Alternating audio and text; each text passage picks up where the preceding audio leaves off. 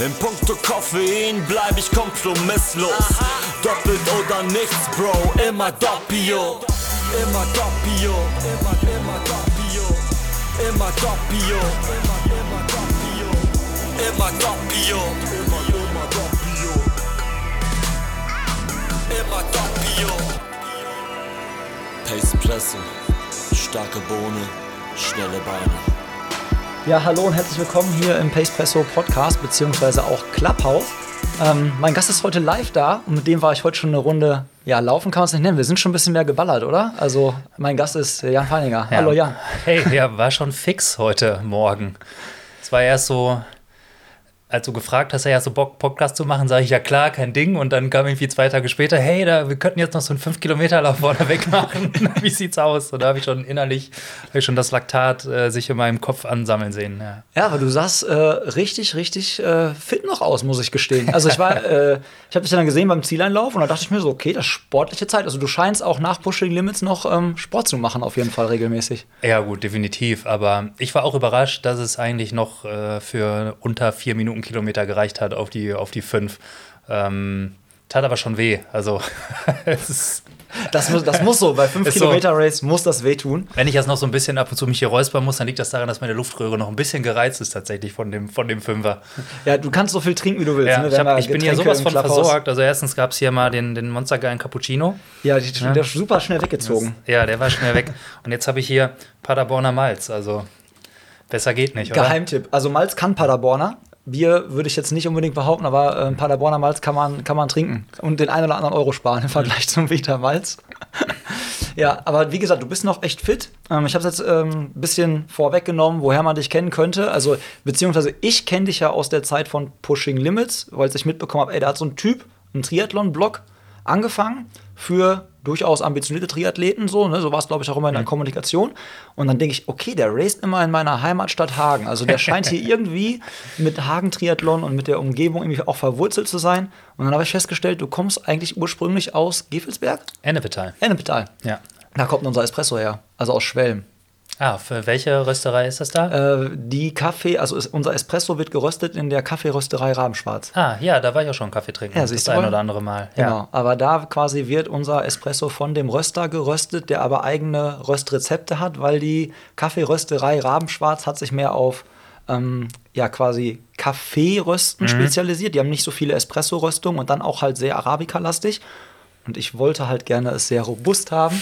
Und ähm, da habe ich halt da echt genau den richtigen gefunden mit dem, äh, mit dem Röster da. Und der hat quasi unsere Espresso-Röstung gemacht. Also es ist alles local quasi heute. Ja, ja, nice. Extrem lecker, wirklich. Also da ähm, habe ich schon gesagt gerade, der ist so, hat so ein super schokoladig-nussiges Aroma. Und das klingt für viele, glaube ich, immer so ein bisschen, ja, Wuhu, ja, da ist ja Kaffee. Was für ein Aroma. Das ist so, wie wenn andere über Wein reden für mich oder über Whisky. Denke ich mir, was wie, was für keinem. Holznoten. So, Genau. ja, schmeckt alles wie Benzin, weißt du? So nach dem Motto, mach dich nicht wichtig. Aber ne, wirklich, äh, super leckerer Espresso. Das, das geht Das auf jeden Fall klar. mich. Ja. ich hoffe auch, würdest du ihn als stark bezeichnen eigentlich? Ähm, Weil ich sage immer, starke Bohne, schnelle Beine. Ja. Schnelle Beine haben wir Ja. beide heute Morgen gehabt. Ist immer so ein bisschen die Frage, was, wie mein, was meint man mit stark bei Kaffee? Ne? Ist auf einmal, also eine Seite wäre ja der Koffeingehalt und die andere Seite ist so ein bisschen das, der Geschmack an sich. Also kräftig würde ich sagen, ja. Mhm. Wie stark er vom Koffein her ist, keine Ahnung. Das wird, zeigt sich ja meistens erst, Auf der Rückfahrt erst später. Ja. Aber er ist auf jeden Fall nicht so, er hat überhaupt nicht diese Bitterstoffe, die man, weiß ich nicht, viele, glaube ich, mit starkem Kaffee verbinden, wenn man so ein, sich so einen Filterkaffee reinzimmert, Mhm. der irgendwo in einer äh, Konzernkantine den Ja. Tag über gereift ist. boah, ich, wir haben jetzt auch Büro Da krieg ich Herzrasen ja, von sowas. wir haben jetzt Büro, das Büro gewechselt und haben jetzt äh, so einen Chibo-Vollautomaten da stehen, wo du 20 Cent reinwirfst und dann kommt ein Kaffee raus. Das Witzige ist, in dem Chibo-Vollautomaten, wenn du 20 Cent reinwirfst, kommt ein Kaffee raus. Wenn du 50 Cent reinwirfst, kriegst du sogar einen Espresso. Also das ist, der Espresso, die, wer da auf die Taste Espresso von meinen Kollegen drückt, da sage ich jedes Mal, das ist Geld vernichten. Die packen euch weniger da rein und du bezahlst das Doppelte. die verarschen uns. Ja, ja, aber beim guten Kaffee, also dann, das ist schon was Feines. So. ich bin da voll und ganz äh, bei dir und ich bin auch mal der Meinung, er muss einfach schmecken. Und wenn dir halt irgendwie einer schmeckt, der irgendwie, was weiß ich, 60 Sekunden durchläuft oder was, diese ganzen Mischverhältnisse, ich wiege das zwar auch aus, habe ich gerade mit unserem auch gemacht, dass ich halt gucke, okay, 15, äh, 18 Gramm und dann dass da irgendwie dann so zwischen 40 und 60 Milliliter rauskommt in einer gewissen Zeit. Aber ähm, müssen die Kirche im Dorf lassen, er muss am Ende des Tages schmecken. Ja. Ja, Ich habe auch bei mir zu Hause an der Maschine erstmal lange getüftelt und viel dann mit Wiegen und hast du nicht gesehen. Und irgendwann war das dann so drin. Und seitdem habe ich das jetzt auch jetzt nicht mehr nachkontrolliert. Ne? Das ist irgendwie so ein Automatismus und schmeckt mir und gut ist. Genau, ja. never change a winning team. Ja, genau so. Ja. Ja, auf jeden Fall ähm, damals Pushing Limits, dann habe ich dich auch ein paar Mal gesehen in Hagen. Mhm. Ähm, jetzt musst du mir mal helfen. Wann hast du damals Pushing Limits ins Leben gerufen? Also das lief erstmal einfach nur unter meinem Namen als Blog. Das war, ich glaube, 2014 müsste das gewesen sein. Mm, 2013 habe ich meinen ersten Triathlon gemacht. In Hagen hier. Ja. Ähm, tatsächlich. Und 2014 ging es dann mit dem Bloggen los. So ein bisschen als Folge davon, dass ich mir vorgenommen hatte, mal einen Ironman zu machen. Da dachte ich, das kann man vielleicht ja mal dokumentieren. Für die Nachwelt für die. Nachwelt oder für das eigene, äh, weiß ich nicht, was auch immer. Und ja, da ging das dann los. Und ich glaube, Pushing Limits kam, weil ich dachte so, mein Name, wen interessiert mein Name, äh, tut wenig zur Sache. Und irgendwie, ich weiß gar nicht, ob es mit meiner Schwester war oder so, irgendwie ging es darum, ja, was wäre denn vielleicht ein cooler Name oder ein cooler Begriff für einen Blog? Und da habe ich viel irgendwie geschaut und äh, pushinglimits.de war auch als Domain einfach noch frei, wo ich dachte, ah, guck mal, ganz cool, finde ich gut, passt zu mir. Ähm, ja, und dann war es halt irgendwann Pushing Limits. Ja. Passt zu dir ist wieder ganz witzig, weil heute hast du es ja auch wirklich zum Limit gepusht. Ne? Also als ich dich beim Zielanlauf gesehen habe, da war schon, wie du schon sagst, ne? es tat halt am Ende weh, aber so muss es ja auch sein. Also du kannst nicht Halbgas, ne? Ja, also wenn ich jetzt so für mich laufe, ne, dann laufe ich locker weg im Moment. Ich habe jetzt keinen keinen Lauftrainingsplan gerade, sondern mache so zwei, drei, viermal die Woche, keine Ahnung, irgendwas zwischen 10 und 15 Kilometern einfach so. Ähm, aber jetzt bei sowas wie heute macht es ja auch Bock, sich da mal wirklich zu verausgaben. Ne? Wieso soll ich da jetzt noch irgendwas im Tank lassen? Ja. Ist ja Quatsch. Ja, ist, ist ja Quatsch, Quatsch. du, kannst du nachher die, den Tank eh wieder auffüllen Ja, hier mit Malzbier und allem und ist ja Quatsch. Ich war da vorher noch mit einem Kumpel in Givelsberg. Ja, Shoutout an Carsten. auch schon 10 Kilometer oder irgendwas zwischen 8 und 10 sind wir gelaufen. Schön- schön einlaufen. Ganz, genau, ganz locker weg. So, da, Ja, hast du halt mehr Kilometer gemacht als, als ich. Wie viel, ähm, wie viel Triathlon machst du denn noch? Äh, Im Moment tatsächlich gar nicht. 0,0. So, aber also ich verfolge das weiterhin so, aber jetzt auch dann, ähm, sag mal, mit Corona und so und auch schon davor war so ein bisschen bei mir einfach die Luft raus bei Triathlon, muss ich sagen. Ich, irgendwo, wen habe ich denn beim Laufen gerade erzählt oder nachher? Mein letztes Mal Schwimmen war beim Ironman Frankfurt 2018. da war ich das letzte Mal im Wasser. Aber du bist gut geschwommen damals immer, ne? Ich habe das ein bisschen so verfolgt. Ich Ja. fand immer so, äh, wir haben ungefähr gleichzeitig so ein bisschen mit Triathlon angefangen. Ich war damals halt im Tri-Team Hagen dachte mir so, okay, ey, also weil du kommst ja auch nicht vom Schwimmen. Hm. So, und dann dachte ich halt, okay, der Typ hat auf jeden Fall aber schneller als ich verstanden, wie man schwimmt. Ja, ich, also ich komme klar im Wasser, ne? Das, ich bin jetzt kein guter Schwimmer, würde ich sagen, aber passabler Schwimmer. So, ich mm, weiß ich nicht, was. Also unter, ja, um eine Stunde rum bin ich auf dem Ironman geschwommen. Das ist, glaube ich, schon ganz ordentlich. Definitiv. Ähm, jetzt hier in Hagen auf den 1000 Metern, die da beim Triathlon sind, habe ich, glaube ich, mal irgendwas. Was war denn das? Ah, Ich weiß es gar nicht mehr. Ja, irgendwas zwischen 16, um die 16 Minuten oder sowas waren es, glaube ich, mal so. Ist das? Oder erzähle ich jetzt gerade Blödsinn? Ich weiß es nicht mehr. Also aber, ich war immer froh, wenn ich 500 unter 10 Minuten geschafft Ja. habe. ja. ja, das ist doch also auch, auch für mich legitim. so- Ne? Ich, ich überlege gerade im Kopf, aber ich kriege auch die Zeit nicht mehr so zusammen, aber ich komme klar im Wasser. Ja. Also ja, schon okay.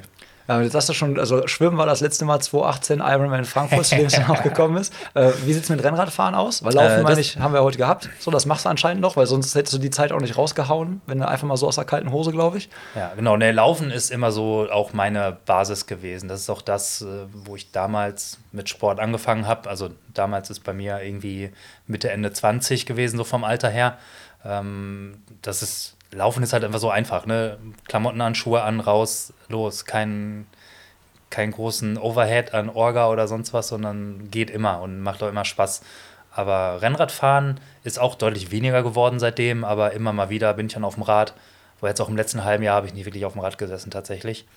Aber es ist trotzdem, ich habe noch ein Gravelbike äh, zu Hause, äh, Rolle. So, letzter Zeit viel Rudergerät zu Hause auch am, am Start äh, genutzt. Ähm, aber ja, Radfahren hält sich auch in Grenzen. Ja. Und ähm, Pushing Limits hast du ja auch ganz schön krass gepusht. Ne? Also, du hast ja ist 2014 so. Nimm uns mal mit in die Entwicklung, weil am Anfang warst du doch alleine. Da Genau. war das dein Blog, so dein Baby und ähm, dann hast du da quasi angefangen, davon zu berichten, wie du dich fit machst für den Ironman. Und das Ding ist aber schon, also aus meiner Perspektive damals, schon krass gewachsen, auch relativ schnell. Ja, ich weiß, ich glaube, es dauert wie alles, ne? Muss man halt erstmal irgendwie konsequent ein bisschen Arbeit reinstecken oder einfach mal machen und auch irgendwie liefern und dann dauert es halt auch eine Weile, bis dann, ja, bis man dann irgendwie sowas wie eine Followerschaft oder irgendwie auch einen Impact aufbaut. Das, ich erinnere mich noch dran, dass dann irgendwie später, als es dann mal ein bisschen lief, auch mal Leute kamen und sagen, hey, ich wollte jetzt auch irgendwie mal bloggen und äh, aber ich mache das jetzt schon drei Monate, aber irgendwie passiert noch nicht so wirklich. Und dann sage ich, ja, melde dich in einem Jahr nochmal, schreib erst mal ein Jahr, ne? Weißt du, und dann, dann schauen wir mal. Das ist wie vieles, glaube ich, einfach, man muss halt Kontinuität. äh, ja, ne? genau. Das Ding Ja. durchziehen und einfach liefern. Und was ich halt relativ zeitig, glaube ich, gemacht habe, ist so ein bisschen davon wegzugehen, halt einfach nur über das zu schreiben, was ich gerade mache und halt auch irgendwie mehr, auch weil es mich selbst irgendwie dann immer so angetrieben hat, zu versuchen, irgendwie da inhaltlich noch was zu vermitteln. Also Mhm. mich da mit Themen auseinanderzusetzen. Wie funktioniert ein Rennrad oder was, wie funktioniert, weiß ich nicht, diese nerdigeren Themen mit wie, Ja. oder wie funktioniert Energiestoffwechsel im Körper und mich damit dann auseinanderzusetzen, dazu was zu schreiben, sei es irgendwie in Tutorial-Form oder einfach nur äh, witzentechnisch aufgeschrieben in einer vielleicht etwas unterhaltsameren Form. Ihr habt ja Ähm. damals sogar richtig komplexe Sachen gemacht, wie so eine Sitz, äh, also so eine Sitzanalyse auf dem Rad, glaube ich. Hast du sogar so ein Tool programmiert, wo du damals wirklich gucken konntest. Und das war ja so, ein- so ein Ding, wo ja jeder Triathlet dran rumschraubt, Fahrrad, wie sitze ich da am besten drauf, wie bin ich aerodynamisch. Und ihr habt ja da wirklich auch versucht, so den Leuten einfach so kostenfreie Tools an die Seite zu stellen und sie wirklich auch schlauer zu machen, ne? Also Ja. Inhalt zu liefern, Ja, wie du schon dieses sagst. Bike-Fitting-Tool, ja, oder Bike-Fitting ist total übertrieben, aber so ein, so ein Messtool fürs, Mhm. ähm, für die Sitzposition auf dem Rad war eher so, dass ich irgendwie an meiner eigenen Sitzposition gefeilt habe und überall liest du dann was über Winkel und hast du nicht gesehen, aber ich hatte überhaupt keine Software irgendwie am Start, die mir das mal vernünftig zugänglich machte, wo ich das mal bei mir selbst nachmessen konnte. Und dann saß ich einen Abend halt am Rechner, als ich an der Website gebaut habe und dachte, hey, ist halt eigentlich kompliziert, das selbst zu bauen äh, als kleines Webtool. Und dann war das, glaube ich, eine Sache von zwei Abenden. Da wird so ein kleines Tool gebaut, wo du halt ein Foto hochladen kannst von dir seitlich auf dem Rad. Und dann kannst du halt die Punkte setzen mit irgendwie Sattel, Schulter, ähm, Extensions, Kopf äh, genau, wahrscheinlich, und ne? äh, Tretlager, bla, und dann hat es dir halt und zeigt dir halt die ganzen Winkel an, du kannst es verschieben und halt so, Ja. ne, Kleinscheiß, aber äh, ganz, Aber ganz waren wahrscheinlich nützlich, mega ja. viele wahrscheinlich richtig dankbar, dass sie sowas hatten, ne? Weil ähm, sonst ist es halt auch sau schwierig. Ich kenne es ja damals selber noch so, dann machst du selber von dir ein Foto, guckst und Ja. Ich habe dann auch in Photoshop das Bild rein und versucht, irgendwie mit diesen Winkelfunktionen in Photoshop irgendwie das so zu machen, aber das äh, ist alles sehr friemelig und äh, unbefriedigend. Ja, aber irgendwann hast du dann, du warst ja dann beharrlich, hast guten Content abgeliefert und irgendwann kam dann das, was man bei der Digitalisierung ja oft sagt, das ist dann dieses exponentielle Wachstum so. Irgendwann geht es dann so richtig katapultmäßig los. Ja, ob es dann exponentiell wurde, weiß ich gar nicht mehr. Aber es ging auf jeden Fall, ich glaube, das war auch der, der Teil, wo ich dann mich zwei, zu 2015 gewesen sein, wo ich dann äh, das, das Glück damals dann hatte, bei Essex mit da in dieses äh, Frontrunner-Team äh, berufen zu werden, in Anführungsstrichen. Also die, die Chance haben, dabei zu sein. So, hab ich mich, hatte ich mich da irgendwie beworben. Und ähm, das gab natürlich noch mal irgendwie auch einen anderen, äh, ja, noch mal einen viel breiteren Fokus und viel mehr Aufmerksamkeit auch auf die, auf die Sache tatsächlich. Da lernt man dann noch mal andere Leute kennen, die auch alle irgendwie ein bisschen bekloppt in der Birne sind, im positiven Sinne da in der Hinsicht. Und das pusht sich dann halt so gegenseitig auch. Ne? Und ich glaube, das hat noch mal einen ordentlichen Boost gegeben, auch so von der Wahrnehmung her im, in der Community. Ja, und ansonsten halt einfach irgendwie da weiter am Ball bleiben und weiter Sachen gemacht. Ne? Ja. Dass du da in dem äh, Frontrunner-Team warst, habe ich heute Morgen sofort äh, direkt gecheckt auch, auch nochmal. Also ich meine, ich wusste es, aber ich habe es an deinen Socken erkannt. Ich habe die Frodo, die legendären Frodo-Socken erkannt, die nie in den Handel gekommen sind. Äh, Die gab es dann, glaube ich, mal ganz kurze Zeit anscheinend für Frontrunner. Ja. Und hat wirklich, das ist so witzig, ne? Also, weil als Frodo damals dann noch bei Essex war, wurden Mhm. diese Socken ja ganz oft irgendwie wirklich so in so Foren gibt's die, sind das die Socken, Mhm. Ja. ja. Fotos Wo krieg ich die denn her Wo krieg ich die denn ja. her? Ich habe nie verstanden, warum Essex die nie rausgebracht hat. Weiß ich auch nicht Also tatsächlich. der Markt wäre da gewesen. ich weiß, die gab es dann, glaube ich, bei irgendeinem Team-Event, waren die halt einfach im Ausstattungspaket mal dabei, was wir dann bekommen haben da. Und ähm, ja, so seitdem habe ich die. Ne? Ja. Die sind halt geil, weil die halt so ganz dünn sind Genau. und ganz leicht und kein Wasser großartig aufnehmen. Gerade für Triathlon halt geil, weil wenn dir, ne, wer das macht, weiß es, die läuft halt die Suppe da unten rein. Du kippst dir gerade bei den längeren Distanzen, kippst du dir Wasser ohne Ende über den ganzen Körper und eigentlich sind deine Füße immer nass. Da sind halt Socken geil, die halt kein Wasser wirklich großartig aufnehmen. Die haben dann nur wirklich ja an den Zehen und unten an der Ferse diese Polsterung. Ansonsten Minimal, sind, die, ne? sind die quasi transparent, so dünn Ja. ist der Stoff. Ja, deswegen erkennt man sie halt auch so gut und ich habe sie heute Morgen halt auch äh, dementsprechend dann, dann sofort äh, erkannt.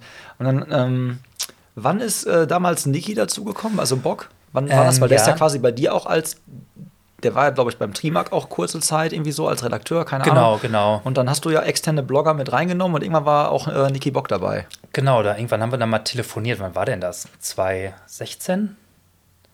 2017? 2016, glaube ich, kommt hin, weil da haben wir die Mhm. Paceback Runners gegründet und ich meine, das könnte so ungefähr Müsste- Schnittmenge sein, so, also könnte da. Hätte ich mir natürlich mal in. Vorbereitung mal angucken können, ne? Ist kein Problem. Ich habe mir so ein paar Sachen angeguckt. Ja. Dann müsste 2016 oder 2017 gewesen sein, ist ja auch wurscht. Ähm, aber von da an haben wir das dann gemeinsam halt einfach irgendwie weitergemacht. So, äh, Niklas hat da so seinen Part reingebracht, die ganzen Szene-Themen und so, wo halt er enorm stark ist, auch so in der Connection zu äh, Profiathleten und so. Da hat er ja auch äh, eine Art und eine, eine Innigkeit mit, mit Athleten, die gibt es, glaube ich, sonst so auf die Art und Weise nicht.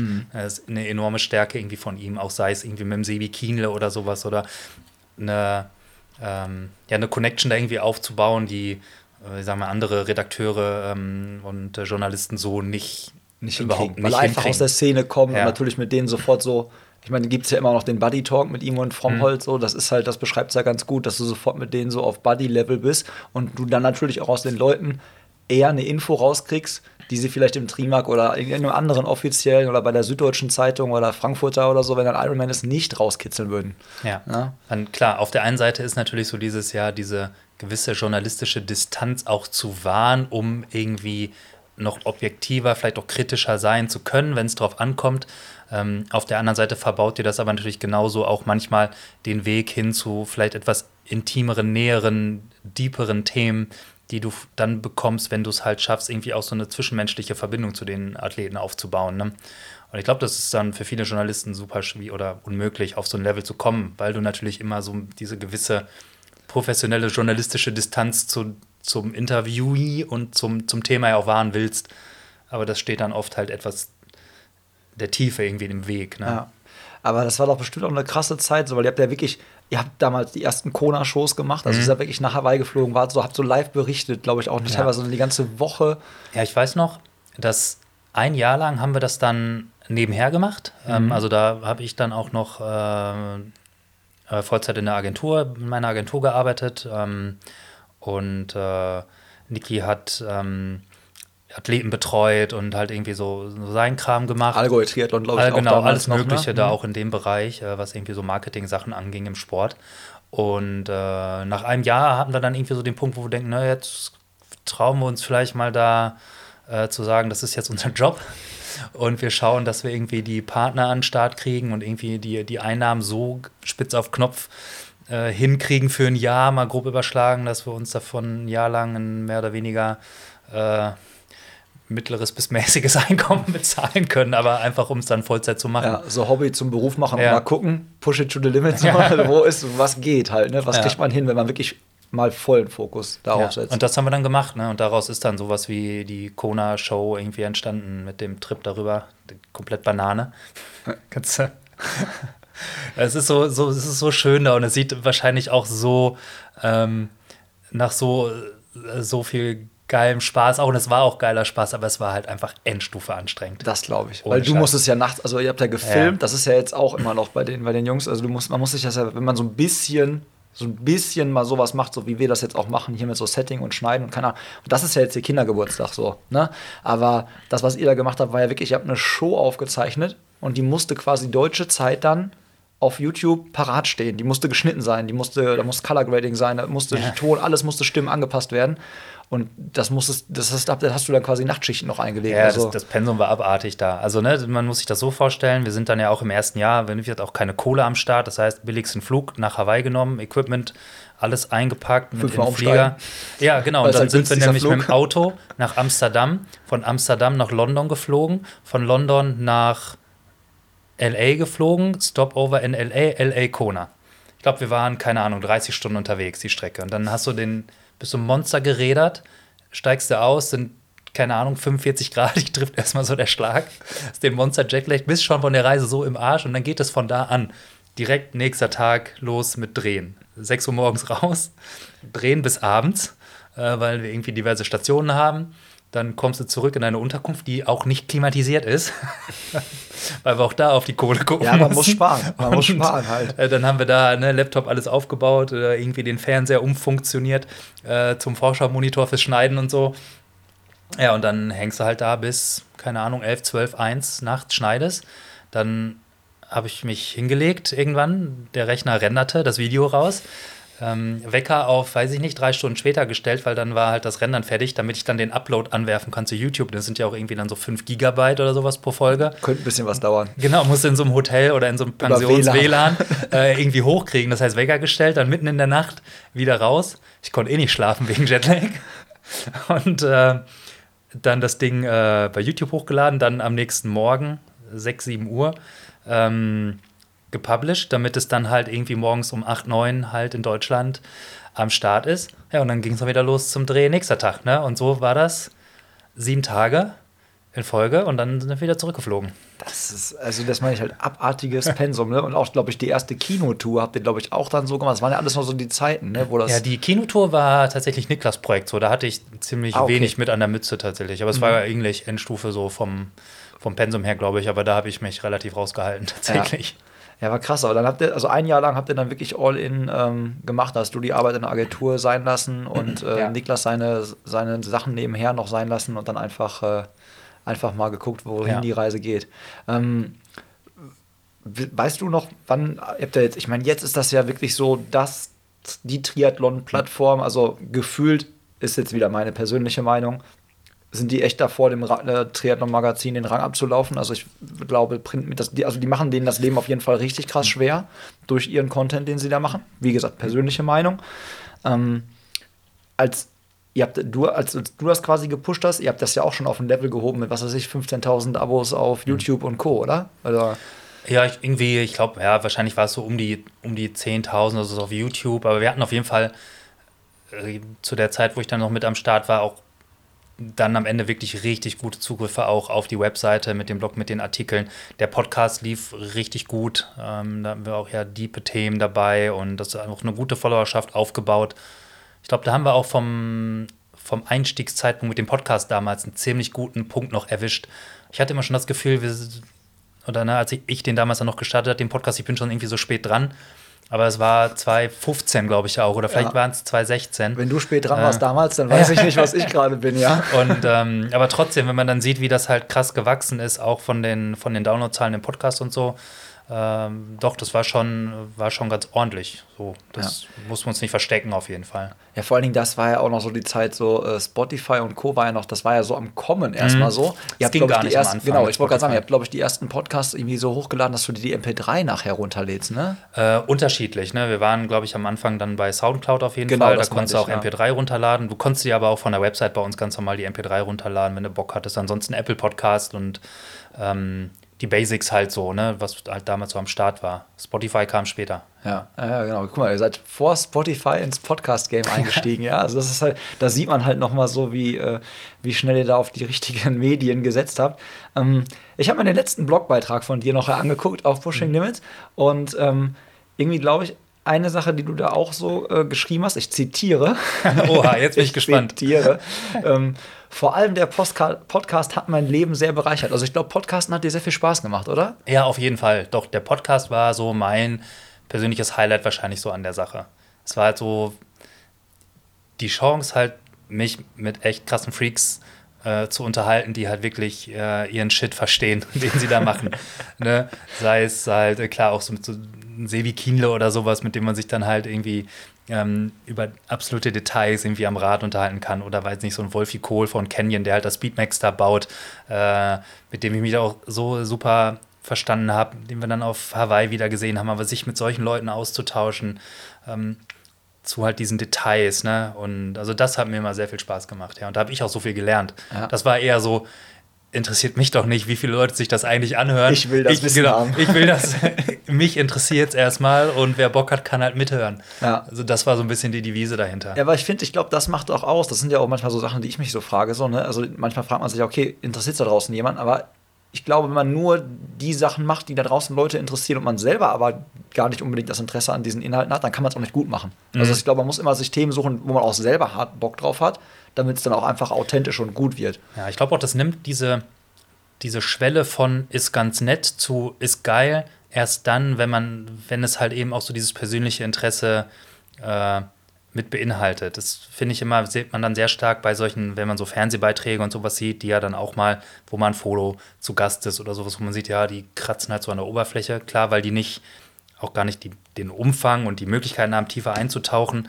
Ähm, aber du merkst halt, das ist dann so natürlich so durchkonzipiert, von vorne bis hinten. Eigentlich wissen die schon vorher, wie das Resultat aussieht. Ähm, und das erlaubt aber, glaube ich, gar nicht dann auch mal einfach irgendwie Spontanität. oder? ja, genau, Spontanität und einfach mal so einem Sidetrack auch mal Raum zu geben, der vielleicht dann wieder eine Tür aufmacht in einem Bereich, wo man denkt, ach krass, da, da kommt jetzt wieder was Neues. Ja. Und umso mehr sowas so komplett vorgeskriptet, in Anführungsstrichen, ist auch vom Ablauf her mit Frage 1, Frage 2, Frage 3 bis 10. Äh, die müssen alle durch sein, dann ist gut und dann wird's geschnitten Ende. Ja. Und der Podcast war immer offen. Ne? Habt ihr euch vorbereitet? Weil ich meine, ich habe jetzt hier so Google Mhm. Notes auf. Ich habe so ein paar Notizen gemacht, aber ich will halt auch immer versuchen, Freiraum zu lassen für eine Interaktion, für Gespräche und so. Habt ihr das geskriptet oder warst du relativ immer so, weiß nicht, zwei, drei Fragen und dann wird sich der Rest ergeben, dass man so reinkommt? Genau, ich war eigentlich immer so vorbereitet, dass ich halt irgendwie so einen Einstieg halt hatte, weil und halt einfach die Fragen, die mich gejuckt haben zu dem zu der Person, wo ich denke, ja, das würde ich gerne wissen und das und dann habe ich irgendwie vielleicht noch das mitgekriegt zu dem Thema. Dann habe ich eine Liste mit in der Regel weiß ich nicht irgendwie 20 Stichpunkte oder 20 so halb fertige Fragen. Aber alles, was dann passiert, ist dann passiert halt so Ja. eine offene Unterhaltung. Ja. So war es halt angedacht und so macht es auch Spaß. Ja, genau. So, das ist halt, glaube ich, das ist halt das, was ich auch so immer gelernt habe. Man darf es nicht zu viel skripten, weil man sich dann selber dieser Kreativität und diesem Gespräch entzieht, weil man halt versucht, diesem Le Gesprächsleitfaden zu folgen. So. Ja. Und wie bei Wein, man würde sagen, man muss atmen. Ja, Ja, ja. Das finde ich an solchen, auch an solchen Interviews, die man manchmal so mitkriegt, immer so, so frustrierend teilweise. Dann sieht man, da kommt vom Gegenüber so eine krasse Vorlage zurück und dann macht aber der, der Journalist nimmt dann nicht die Ab, den Nimmt Abzweig, auf, mhm. sondern stellt einfach seine nächste Frage und denkt so, oh, okay, krass, da war jetzt eigentlich irgendwas, da hätte man jetzt mal, mal reingehen können. Hätte man deeper rein können, ja. Ja, aber das geben die Formate dann oft natürlich auch nicht her, weil die natürlich auch einen Timecap irgendwie haben bei, bei solchen Dingen. Und ich habe mir gesagt, hey, ein Timecap bei mir gibt es nicht. Ähm, klar, das war irgendwann am Ende irgendwas immer zwischen einer, zwei Stunden meistens, aber so, es gab halt keine Zielgröße, sondern ich habe gesagt, hey, wenn das Gespräch geil ist, ist geil. Punkt. Genau. Und wenn halt die Luft raus ist aus dem Gespräch, Ja. dann ist halt so dann Zeit Genau. vielleicht Dann auf den Rekordknopf nochmal genau. drauf zu drücken und äh, das Ding quasi ähm, zu, äh, zu beenden an der Stelle. Mhm. Ja. Jetzt hast du ja schon gesagt, so aktuell kein Triathlon mehr. Ist das Thema, würdest du Stand jetzt sagen, für dich so durch einen selber zu machen oder hast du noch so eine offene Rechnung für dich? Boah, gute Frage. Also, Hoffe ich doch. Habe ich so noch nicht drüber nachgedacht. Ähm, aktuell bin ich ganz happy, also komme ich so ohne irgendwie klar. War ja auch an dem Zeitpunkt, wo ich dann irgendwie so ein bisschen für mich immer mehr so gehadert habe mit der Sache. Ähm, oder anders so ein bisschen, bisschen eingestiegen. Irgendwann hatte ich mit einem Kumpel mal so drüber gesprochen, wie das denn so ist mit Ironman und dem Triathlon und dem, die, die Fähigkeit da auch sich zu entwickeln und auch gute Leistungen abzurufen, ähm, habe ich ihm damals gesagt, um, zumindest weil es bei mir so ist, um wirkliche Fortschritte zu machen im Training, muss man halt auch in der Lage sein, mal äh, gemein zu sich selbst sein zu können und sich selbst äh, ein bisschen scheiße zu finden. Weil sonst, zumindest bei mir, komme ich nicht, ich, also ich komme an diese Grenzen ran, aber auch nur, weil ich, glaube ich, das Potenzial habe, da mal so ein bisschen äh, über äh, die Grenze drüber zu gehen. Und ich glaube, irgendwann war so der Zeitpunkt da, wo ich mich vielleicht selbst ein bisschen zu scheiße gefunden habe. also, und äh, das wurde dann halt irgendwie eher so im Kopf ja so ein bisschen destruktiver und wo ich dann gemerkt habe, dass ich irgendwie mit dem Sport oder gerade halt mit diesem krassen Sport auch versuche, irgendwie so eine, wie es schon fast wie so eine Selbstwertlücke zu füllen, die du mit sowas halt am Ende des Tages nicht füllen kannst. Ne? Und das ist natürlich, ne, ich habe früher war ich ja immer sehr übergewichtig, so vor, keine Ahnung, ich glaube 2006, 2007, da habe ich dann angefangen, wirklich abzunehmen, auch eine Menge. Und ähm, dann war so der, der Sport war auch so, dass auf einmal wird dir Anerkennung entgegengebracht. Das heißt, du fängst an zu laufen, die Leute sagen, hey, cool, krass, dass du das machst und krass, so viel Gewicht verloren und dann fängst du an schneller zu laufen und dann machst du einen 10 Kilometer Lauf und dann machst du einen Halbmarathon und fühlt sich halt geil an, weil auf einmal siehst du, hey, krass, das Pushing ist... Limits halt Ja, ne, genau. so. Und, das, und die Menschen nehmen das auch wahr und es fühlt sich gut an, wenn dir die Leute sagen, hey, das ist, das ist cool, was du da machst. Die schenken dir irgendwie Aufmerksamkeit. Auch über Social Media, du postest Alles. was und es kommt auf einmal was zurück, so, ne? Und dann, ja. dann bist du irgendwann beim Marathon und dann war ich irgendwann Marathon, okay, was ist jetzt Next Step? Triathlon. Es musste immer, es wurde immer krasser, irgendwie so Mhm. automatisch und dann kam halt viel Zuspruch, aber der ist natürlich auch, sobald man nichts mehr macht, gibt es den Zuspruch nicht mehr. Und äh, bis hin dann halt irgendwie zum Ironman und ich habe jetzt am Ende dann, habe ich heute Morgen nochmal geguckt, sieben, sieben Ironmans äh, gestartet und ins Ziel gebracht. Krass. Ähm, Volle Distanzen. ja, genau. Sieben, Sieben sieben? Langdistanzen, ja. Boah, krass, okay. Teilweise dann zwei im Jahr und so. Ja. Und ne, das, das war immer cool und hat mich auch im Wettbewerb sport mich generell auch eigentlich an.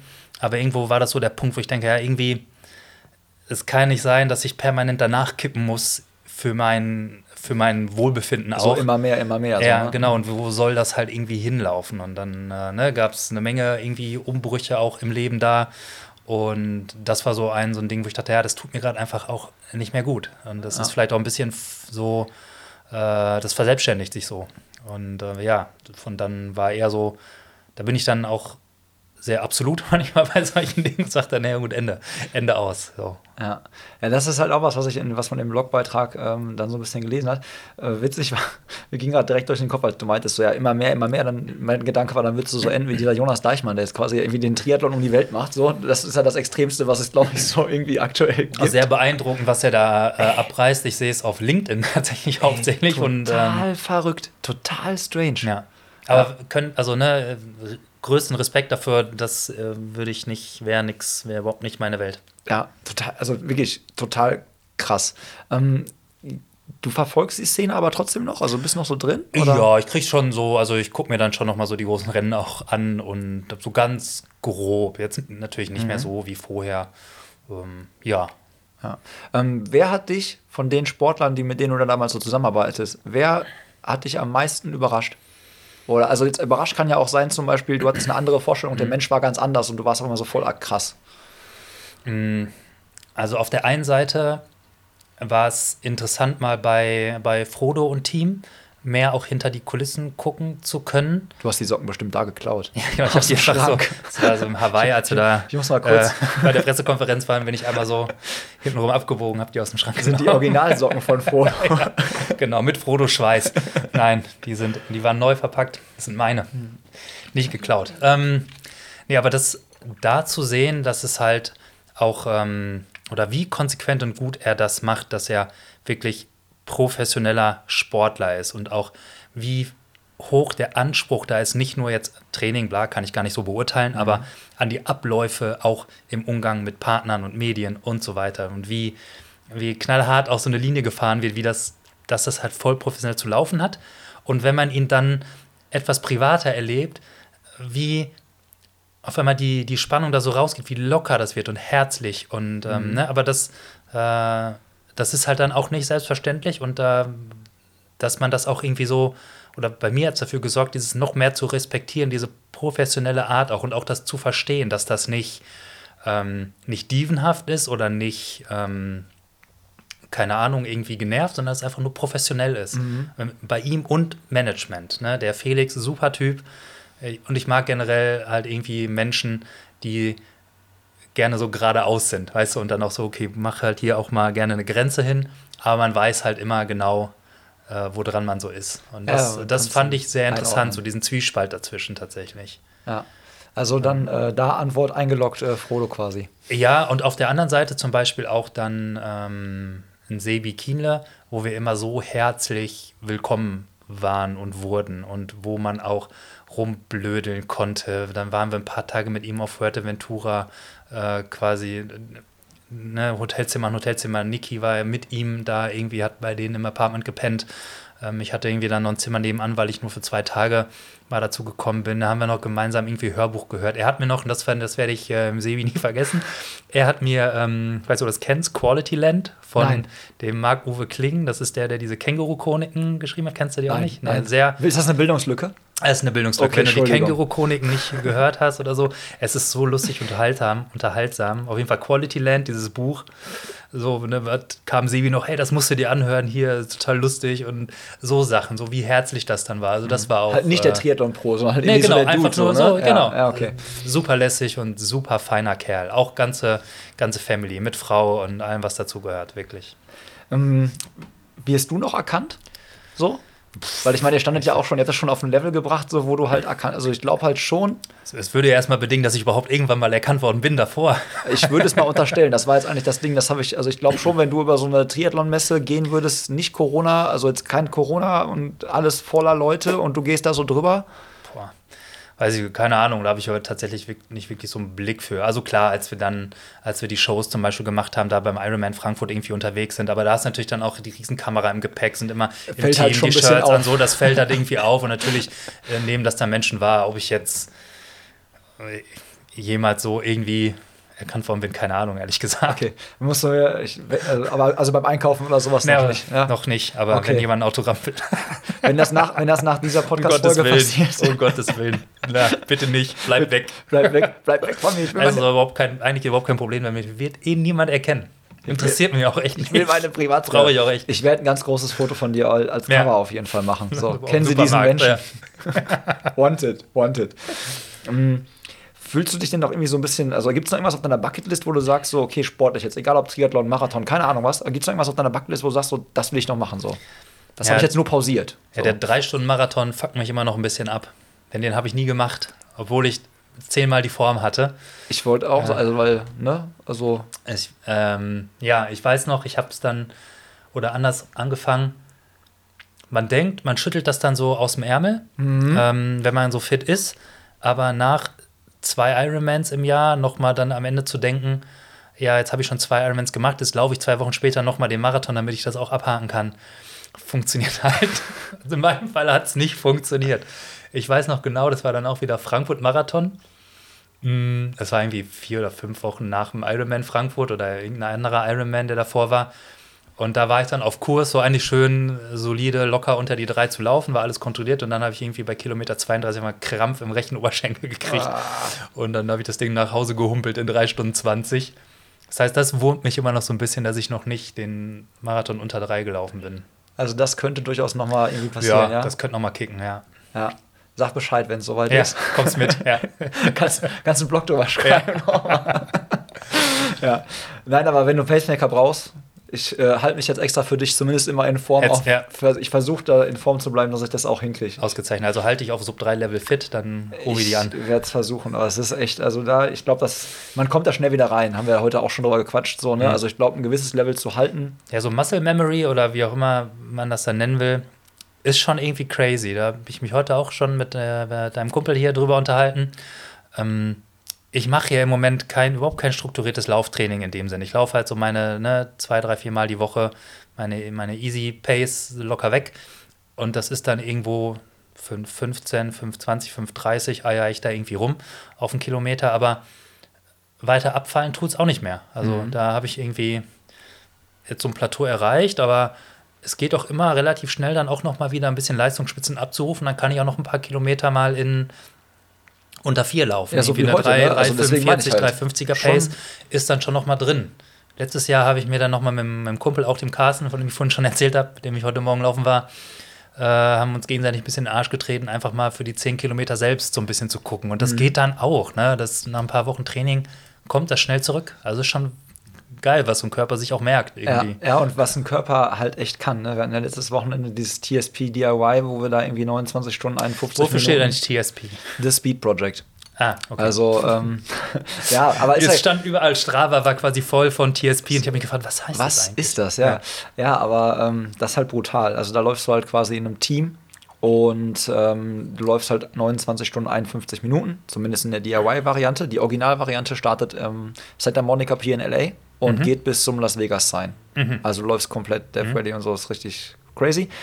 Geht halt wegen Corona nicht, deswegen äh, TSP DIY und diese 29 Stunden 51 Minuten ist die Rekordzeit für die Originalstrecke von LA Ah. bis nach Las Vegas. Und äh, wir haben das als Team gemacht am Hengstersee. Kennst du ja auch sehr gut vom. Hagener äh, Triathlon. Und ähm, ja, haben halt da uns richtig ordentlich eingeschenkt. Und ich glaube, ich habe nachher elf Lecks gehabt oder zehn Lecks, a fünf Kilometer. Mhm. Und halt jedes Mal dann raus, fünf Kilometer nicht in den dunkelroten oder nicht in den dunkelgelben Bereich zu kommen, aber halt immer in diesem, ich sag mal, immer so auf Halbmarathon, Race Pace Level, Marathon Pace Level zu laufen. Und das halt dann mit Schlafentzug und so. War lecker, war schön. Ja.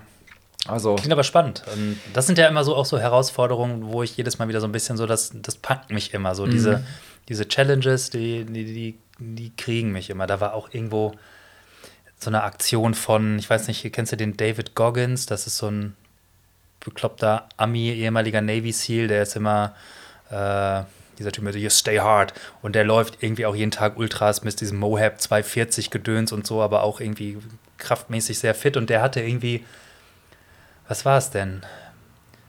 24 Stunden, jede Stunde vier Kilometer oder irgendwie sowas. Irgendwie so, so ein Rhythmus und dann zu gucken, wie weit du halt, oder gut, jetzt kommen alle gleich weit, aber einfach irgendwie da so durchzulaufen. Und ich dachte, hey, finde ich auch mal irgendwie geil, so, so eine Challenge einfach zu machen, die ein bisschen bekloppt ist, die überhaupt keine, überhaupt keinen Grund eigentlich hat, warum man sie macht. Einfach nur, TSP. weil sie da ist. TSP ist dein Ding. Ja, das kannst du gerne. Also das, Nächstes Jahr, ja. Das ist halt Sag auch Bescheid. echt bekloppt, so, weil da kommst du einfach auch an deine Grenze mental, schlafmäßig. Äh, irgendwann hast du keinen Bock mehr zu essen und so. Es ist, äh, wird es bald ein Video rübergeben. Wir hatten einen Videografen am Start und der hat uns ein bisschen begleitet. Und wer Menschen gerne leiden sieht, Ja, Der aber es ist vielleicht ein das Punkt. Ich, ich suche immer noch die Aktivität, die dafür sorgt, dass ich keinen Bock mehr auf Essen habe. Also vielleicht ist es das. das kann ich dir. Außer eine also- schwere Magen-Darm-Erkrankung. Bei mir hat das leider äh, bei diesem TSP sehr gut funktioniert. Hat aber dann auch nachher dann äh, ein bisschen Tribut zollen müssen der ganzen, der ganzen Nummer. Mm, Jetzt hast du in deinem Blogartikel, in dem letzten auf äh, Pushing Limits auch geschrieben, so ähm, irgendwie so, dass deine Motivation so ein bisschen gebröckelt hat, so weiter das wirklich so zu pushen, wie Pushing Limits es quasi braucht und dass du dann für dich so ein bisschen den Schluss gefasst hast, okay, das ist, wenn ich es nicht mehr, wenn ich nicht mehr da so richtig für brenne, ähnlich wie du es jetzt ja auch gerade schon gesagt hast, wenn ich nicht dafür brenne, dann halt auch raus. So. Dann äh, war, ich stelle mir das so unfassbar schwierig vor, weil es ja dein Baby ist. Weißt du, du hast es aufgebaut alleine, so. Ihr wart dann nicht von Anfang an zu zweit, so. Du warst es aufgebaut alleine und gibst es dann so in gute Hände natürlich, weil du, ihr kanntet euch voll gut und so. Aber es ist, ich habe das verglichen, wenn ich jetzt unsere Run Crew, die Paceback Runners, die wird 2016, aber wenn ich jetzt sagen würde, ey Leute, mir wird das alles zu viel, ich kriege das zeitlich nicht mehr hin, hier mach's weiter.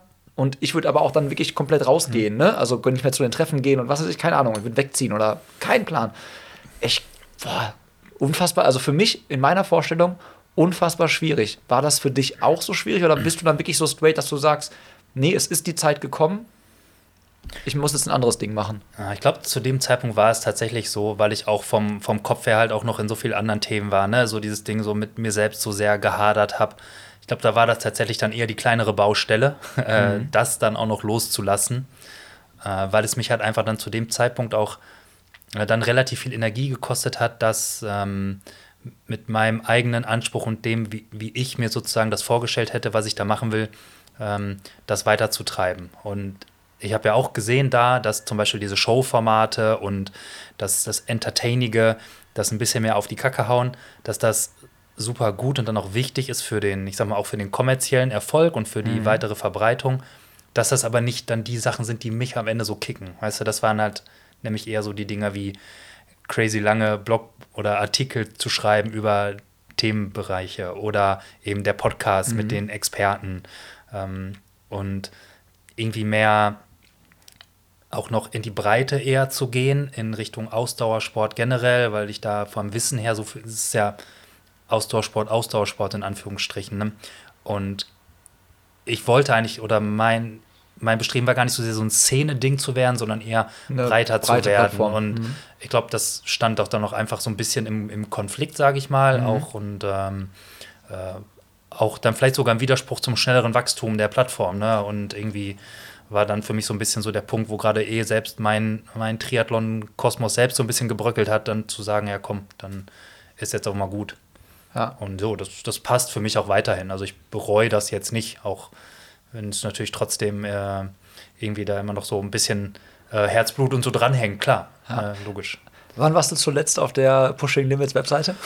ähm, oh, ich gucke das alle paar Wochen, gucke Ja? ich tatsächlich mal rein, ja klar. Äh, ich weiß jetzt nicht, wann es das letzte Mal war, aber ist jetzt nicht, also ist nicht anderthalb Jahre her, sondern ist eher ein, zwei Wochen her wahrscheinlich. Also du checkst halt schon noch, was, was, was Ja, abgeht ich und was, schon in welche rein, Richtung klar. sich das, das Baby quasi so ein bisschen entwickelt und entfaltet und so, ne? Ja, doch, ich habe auf jeden Fall irgendwie so ein, also ein Auge drauf klingt so nicht kontrollmäßig, sondern nicht, das interessiert mich Einfach halt, ne? einfach mal so. zu schauen. Ja.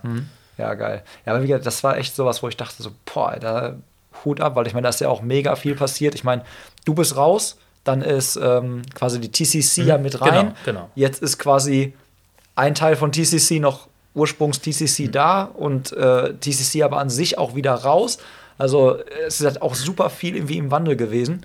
Und da war halt so wirklich auch eine Vor also in Vorbereitung auf die Folge so eine Überlegung so, bereut man das dann im Nachhinein, dass man das, den Schritt gemacht hat oder nicht? Aber du hast schon gerade beantwortet, tust du nicht. Mhm. Nö, alles fein damit. Ne? Ich habe auch dann danach, war ich halt auch raus. Ne? Das heißt, Genau. alles, was dann passierte, da, Ja. keine Ahnung, ne? so kriege ich Ja. ja auch nichts mehr mit. Aber bei dir ist auch einiges passiert. Also du bist ja, Ja. sportlich, du bist ja sportlich noch geblieben und ähm, hast ja quasi jetzt ein neues Projekt, was du quasi hart pusht. Erzähl dazu mal was. Genau, ja gut, erstmal ging es so mal kurz zurück in die, in die Agentur, weil da ist immer was zu tun.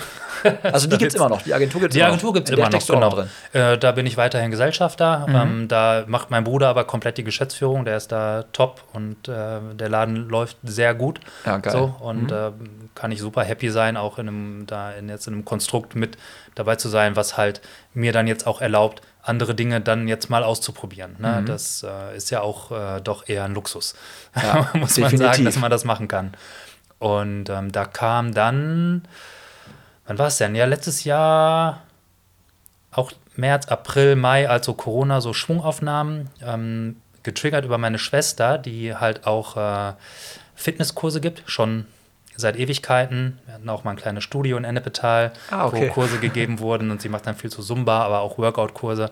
Und dann war halt der Fitnessstudio dicht. Mhm. Und sie hat das halt nebenberuflich gemacht und konnte dann halt keine Kurse mehr geben. Und dann dachte ich so, ja komm, dann helfe ich ihr jetzt mal, irgendwie ein bisschen Setup aufzubauen, damit sie halt ihre Kurse digital geben kann, mit irgendwie ne, Kamera und Setup und hier, wie wir hier sitzen, mit OBS und Aufnahme und ähm, Mikro und hast du nicht gesehen. Ähm, und dann hat sie da so ihre WhatsApp-Gruppen gehabt, wo sie ihre Teilnehmer hatte. Dann haben wir über ähm, YouTube Live, so private ähm, YouTube-Streams, das eingerichtet und dann konnte sie über die WhatsApp-Gruppen per PayPal Geld von den Leuten einsammeln. Dann hat sie denen den YouTube-Link geschickt. Und, Und so, so ähm, PayPal-Me-Link in die WhatsApp-Gruppe ja, und so. Okay, cool. Genau, und jeder, der dann halt irgendwie bezahlt hat, hat dann den Stream-Link bekommen und konnte dann halt äh, remote mitmachen. So, und die erste Erkenntnis war, dass auf einmal relativ schnell klar war, sie verdient damit viel mehr Geld, als sie im Studio verdient. Denn in einem Fitnessstudio ist es so, du kriegst wahrscheinlich irgendwas zwischen 20 und 40 Euro die Stunde als Trainer, egal ob da fünf Leute im Kurs sind oder 50. Ähm, und dann war es halt der Fall, dass sie halt natürlich von jedem Teilnehmer direkt irgendwie einen Fünfer oder was auch immer es war, bekommen hat. Und dann zack, hast du direkt halt irgendwie mal das doppelte, dreifache teilweise pro Kurs verdient, ja, als du im Studio verdient hast. Ja. Wo du denkst so, ha. Es war so ein so ein Grübelmoment, wo ich dachte so, hm. Ist ein Geschäftsmodell, wenn Ja, das genau, mit dieser so- Pandemie noch länger dauert. Und dann dachte ich mir, was für ein, was für ein Pain das ja ist. Ähm, nicht mal unbedingt den, also der Stream, ja, okay, aber halt auch die ganze Orga drumherum. Die Teilnehmermanagement in WhatsApp-Gruppen, von denen das Geld bei PayPal zu kassieren, dann in irgendwelchen Excel-Tabellen abzuhaken, wer denn jetzt wirklich bezahlt hat und dabei war und wer nicht und äh, all das Gedöns, dann das, wie macht man das dann gegenüber dem Finanzamt, wenn man dann seine Steuererklärung am Ende des Jahres macht. Und dann Einfach mal Screenshot von der WhatsApp-Gruppe machen und einschicken. Genau, so und da habe ich mir überlegt, na okay, da wieso eigentlich nicht einfach mal probieren, da eine, eine Plattform zu bauen, die halt konkret für Kurstrainer ist, ähm, um digital Kurse geben zu können, die all das macht. Ähm, also die dein Teilnehmermanagement macht, die, äh, wo du deine Kurse verwalten kannst, die Formate einstellen kannst, die Termine einstellen kannst, ähm, ne, wo sich aber die Teilnehmer halt auch registrieren können, dann äh, per Handy oder E-Mail, whatever, ähm, wo du dann auch den Stream machen kannst. Das Tool macht dann generiert automatisch all deine Rechnungen und Belege mit Buchhaltungsexport und stellt dir noch die Streaming-Infrastruktur zur Verfügung und die Oberflächen dafür mit Chat und Instant Reactions mit den Teilnehmern. So, und daraus halt eine Plattform zu bauen, wo halt Trainer Kurse geben können. Äh, das war so Version 0.5, sage ich mal. Ähm, und dadurch bin ich dann so ein bisschen stärker in das Thema nochmal abgetaucht, was überhaupt gerade so State of the Art äh, digitale Kursanbieter äh, sind. Mhm. Und dann triffst du da auf Peloton zum Beispiel. Ja. Ähm, Richtig krass, die, groß am genau, Wachsen. Die gibt es jetzt auch schon seit zehn Jahren. Mhm. Ähm, ne, Nasdaq-Unternehmen mittlerweile mit x Milliarden bewertet, äh, in Corona einen Megaboom hingelegt, aber ja auch schon über die letzten acht Jahre vor Corona halt extrem gewachsen. Ähm, und die sind so, ja, der, der Benchmark eigentlich für auch was die Apps angeht, was die Teilnehmer-Experience angeht. Was die Interaktion Genau. angeht und so, ne? Und dann hast du jetzt mittlerweile dann Apple Fitness Plus, was auch letztes Jahr gelauncht wurde von Apple, wo auch irgendwie klar war, so, hm, irgendwie da muss mehr dran sein, außer dieses Corona-Thema. Weil Apple, Peloton, die sind nicht so groß oder investieren da rein, weil das ein Ding ist, was in einem halben Jahr wieder weg ist. Und die, die zweite, eigentlich dann die wichtigere Erkenntnis für mich, war dann eher zu sehen, was passiert eigentlich aber mit den ganzen Trainern, die im Moment halt in Fitnessstudios bisher ihre Kurse gegeben haben? Wie werden die denn Teilhaber am digitalen Markt von der ganzen Geschichte? Wie haben die überhaupt eine Chance, konkurrenzfähig zu sein? Oder Studios können ja genauso gut Oder bei dir. Studios. Rein theoretisch könnte ja auch ein Studio Ja. bei dir reingehen und sagen, ey, ich habe hier meine Trainer Genau. und vermitteln so. Rein theoretisch, wobei so die Theoretisch, ja. Studios, so da sage ich, da habe ich jetzt nicht, nicht gerade mit den großen Ketten, sage ich hier, komm, ihr müsst klarkommen, ihr habt Geld, ihr könnt, Ja. ihr könnt bitte eure eigene Lösung machen. Mir liegt da der, der, der, kleine, in so Anführungsstrichen, Trainer. Schwester Genau. halt so am Herzen. ne? die Ja. liegen mir am Herzen. Und wo ich denke, das ist, weil sowohl Peloton als auch Apple, als auch, weiß nicht, Les Mills als Lizenzgeber für so Bodypump und so, äh, haben halt ihre Plattform, aber die arbeiten halt mit fest definierten Kreisen an Trainern. Bei Peloton musst du durch einen krassen Bewerbungs-Casting-Prozess, richtig, richtig crazy fancy und die machen ja auch geilen Shit. Aber kommst halt als Trainer nicht rein. Und dann hast du keine Chance, am Markt teilzunehmen, Ja, eigentlich. bist nicht draußen. konkurrenzfähig. Es Wie früher in der Disco. Du kommst Ja, nicht genau, rein. So, du kommst nicht rein. Deine Schuhe passen nicht zum, zu unserem ja. Und die. Lösungen, die es gibt, sind eher so ein bisschen krüppelig. Die machen als Teilnehmer keinen Bock. Äh, Und da war so der Anspruch, naja, auch irgendwie geile Apps haben zu können, auch native Smart-TV-Apps, dass du auch doch wirklich irgendwie geil zu Hause im Wohnzimmer über deine Anlage einen Kurs mitmachen kannst. Bei Zumba zum Beispiel, der halt ne, bei den Mädels wollte, ob es Bock macht, Musik laut zu machen oder irgendeinen Workout-Kurs oder Cycling. Und ähm, dann zu sehen, dass es tatsächlich am Markt eigentlich keine Anbieter gibt, die das ermöglichen. Und da habe ich mir gedacht, krass, im E-Commerce gibt es halt Shopify. Ne? Ja. Da, da, die machen das auf Shop-Basis. Ich weiß nicht, was habt ihr für einen Shop? Ähm, ich habe mich damals, also ich äh, habe Shopify-Aktien. also ich freue das mich. ist ein cleverer Move. Ich Ja, mich, das ist ein guter äh, Move. Das ist ein guter Move. Ich habe von dem Move vor allen Dingen auch gemacht, Ich dass nicht. diese 800 äh, Euro waren. Weißt du, ich nicht und ich ärgere mich heute echt richtig, weil wir haben mit Pushing Limits damals den Shop auch bei Shopify aufgesetzt und das war, weiß nicht, dann 2017 wahrscheinlich. Da war die Aktie bei sage und schreibe 80 Euro von Shopify. Ich habe schon fürs Zehnfache gekauft. Ja, und seitdem habe ich mir so ein bisschen gesagt, so auch immer drauf zu hören, wenn ich ein Tool nutze und ich finde das geil und ich denke mir, das, das hilft Menschen dadurch irgendwie was Gutes, Gescheites geschäftlich machen zu können. Wenn es die Möglichkeit gibt, davon eine Aktie zu kaufen, kaufe ich mindestens mal eine Aktie. Ja. Denn jetzt ist die Aktie bei 1200 Ich oder weiß, sowas. ja, ja, sie war schon bei ganz viel. Es ist halt, ja, also ich, ähm, wir haben Jimdo, also ich habe Jimdo, Mhm. weil ich erst quasi, ja, ich glaube, ich hätte Shopify, wenn es von Anfang an die Idee gewesen wäre, daraus einen Job zu machen. War es ja aber nie. Es war ja erst so die Idee, ey, ich will eine Webseite Mhm. einfach haben, so, um auch einen Blog-Content und so reinzu, reinzumachen. Und dann kam das mit der Espresso-Röstung und dann war halt die Überlegung, okay, ziehst du jetzt noch mal um mit dem ganzen Ding? Mhm. Und dann habe ich dann geguckt, okay, Jimdo hat auch ein Jobsystem, habe mir das angeguckt, denkst so, okay, es ist ja jetzt bei mir nicht äh, darauf ausgelegt, die Weltherrschaft zu erreichen und irgendwie jetzt, keine Ahnung, äh, das nächste Segafredo oder so zu werden, ja.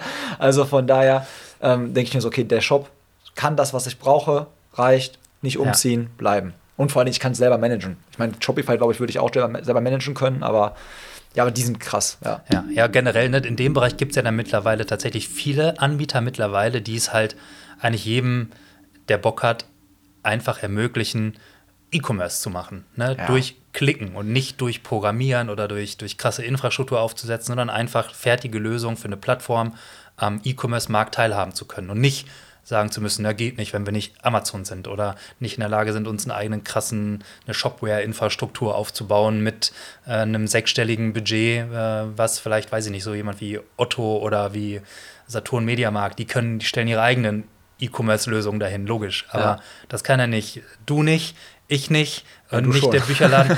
ja, selbst, aber selbst da wird es knapp.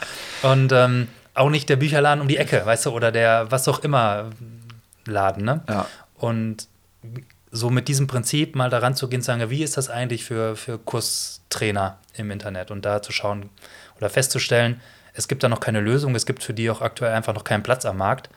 Und ich glaube, wenn man halt nicht da jetzt aus der Pushen kommt, äh, dann ist halt der Markt irgendwann hauptsächlich aufgeteilt. Ja? Mhm. Und die Teilnehmer interessiert das dann ja dann vielleicht am Ende nicht mehr. Die können ihre geilen Kurse machen, nur dann sind die Trainer, sitzen halt nicht mit am Tisch. Ja, ja vor allem, also ich stelle mir jetzt mal so vor, als Beispiel, so eine Pamela Reif wird zu euch kommen und sagen so, ey, äh, Jan, ähm, geile Plattform, cooles Ding so, ist cooler als YouTube-Kanal. Ja, natürlich. natürlich. Äh, ich habe da so ein paar Follower, so die bringe ich alle mit. Und ähm, dann wird die, könnte die quasi wirklich bei euch jetzt sagen, ich mache Trainings, du hast halt dann einen Kalender, da trägst du deine Trainings ein, die Kunden buchen die Kurse. Es ist ja total lax, wie viele Leute an so einem Kurs teilnehmen, ist ja nicht auf People begrenzt. Du kannst mit denen interagieren. Kannst du auch als Trainer so Trainingspläne hochladen, also Hausaufgaben, so nach dem Motto, bis zum nächsten Mal machst du mal das und das oder so? Nee, das ist im Moment tatsächlich nicht Teil der Plattform im Moment ist. Und das ist so, wir sind gerade da bei, ich sag mal, Prototyp, Status, Version 1. Also Beta oder kann ja, Beta, Beta Wir hatten jetzt mal über ein paar Monate eine Beta-Phase mit vier, drei, vier Trainern, um mhm. so mal zu gucken, wie es halt im Live-Betrieb läuft. Und das lief sehr gut. Aber es ist halt. Ähm, es ist sozusagen die auf die Kernfunktion im Moment noch begrenzt. Da ist unendlich viel Potenzial für genau solche Weiterentwicklungen, mehr Community-Features, mehr Interaktion noch. Aber im Moment ist es so, ähm, du kannst ja dein Live deine Kurse geben, genau wie du gerade sagtest. Mhm. Ich stelle mein, mein Kursformat sozusagen ein, also weiß ich nicht, Full Body Workout, 30 Minuten, keine ich Ahnung. Ich bald so einen Clubhouse-Stretching-Kurs. Ja. ja. zum Beispiel, genau, Clubhouse-Stretching. Äh, und dann sagst du, okay, äh, stellst du ein für Montag äh, 19 Uhr und weiß ich nicht was. Und dann sagst du, kostet halt ein Fünfer, keine Ahnung. Und dann kommt der Teilnehmer vorbei, kann sich den irgendwie vormerken, kann sagen, hey, ich bin dabei und äh, ab 15 Minuten vor dem Kurs ist sozusagen der virtuelle Kursraum eröffnet. Da kannst du dann kommen, dann kannst du auch dein Payment bestätigen. Und ähm, dann kommst du in den Player rein, kannst da chatten, kannst da äh, auf den Trainer warten oder der ist schon da und dann geht's los. Und dann machst du deinen Kurs. Ne? Geil. Entweder am Handy, Tablet, Smart TV, ist alles, alles, alles am Start. So, ne? Ja. Kannst du auch, äh, habt ihr da auch schon, also kannst du, gibt es da wirklich so eine App, dass du das Ding zum Beispiel auf, ähm, auf dem Fire TV oder so gucken kannst? Genau, wir also haben tatsächlich integriert? Genau, wir haben native Apps für Apple TV, Fire TV und Android TV aktuell auf den Smart TVs. Mhm. Ähm, und gut, da soll jetzt Samsung nutzt hier so ein Betriebssystem, nennt sich Tizen und so, da sind wir gerade auch noch dran, Dabei, so das, das noch zu erweitern, genau. Und ähm, ansonsten ist es so, ähm, dass du dir die App quasi auch auf deinem Smartphone installieren kannst, allerdings äh, im Moment noch nicht über die App Stores. Weil da gestern ein interessantes Urteil, dass äh, Apple ja da in diesem, ähm, äh, in diesem gerichtlichen in dieser gerichtlichen Auseinandersetzung mit Epic, ich weiß nicht, ob ihr das so nee. mitkriegt, da ging es um App Store-Gebühren, diese 30 Prozent, äh, die Apple an jeder Transaktion innerhalb des App Stores ja nimmt. Okay. Also wenn man auf dem iPhone im App Store oder irgendeine App installiert hat auf seinem iPhone. Und die kosten Euro, und, kriegen die 30 Cent. Genau. Oder aber auch in der App was kauft, wie zum Ach. Beispiel die Teilnahme an einem Fitnesskurs, gehen ist, erlaubt es Apple nur, das über sogenannte In-App-Purchases zu machen, die über die Apple-Infrastruktur laufen. Und auch davon kriegt Apple 30 Eine Servicepauschale. Okay. Ja, genau. Also Servicepauschale 30 Prozent ist schon eine krasse Service. So, und, die, und die nimmt uns halt mehr als unsere gesamte Marge an dem, was wir als Plattform haben. Denn ja, es okay. ist halt auch so aufgesetzt, halt der Trainer bestimmt halt selbst den Preis für seine Kurse. Das Ding ist halt, unsere Zielgruppe sind die Trainer. Die sollen so gut ermächtigt werden wie möglich.